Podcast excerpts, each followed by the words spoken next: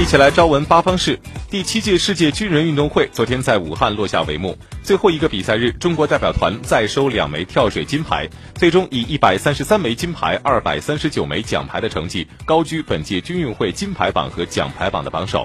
中国跳水梦之队继续收割金牌，王宗源、谢思义以四百七十二点二分获得男子双人三米板的冠军。表现出色的中国队，同时还获得了男子团体的冠军。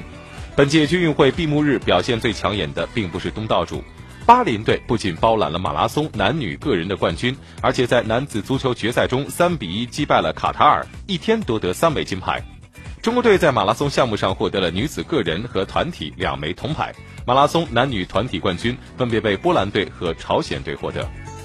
在公开水域游泳五公里男女混合团体赛当中，中国队也获得了季军，法国和巴林队获得了冠军和亚军。铁人三项项目八项金牌各有归属，俄罗斯队和加拿大队各取两金，法国、瑞士、美国和巴西队各取一金，中国队收获两枚铜牌。至此，本届军运会比赛全部结束，中国军团以一百三十三金、六十四银、四十二铜高居金牌榜和奖牌榜首位。俄罗斯队以五十一金、五十三铜，呃，五十三银、五十七铜位居金牌榜和奖牌榜的次席。巴西队以二十一金、三十一银、三十六铜位居金牌榜和奖牌榜第三。一共有三十三个国家代表团获得金牌，六十六个国家代表团获得奖牌。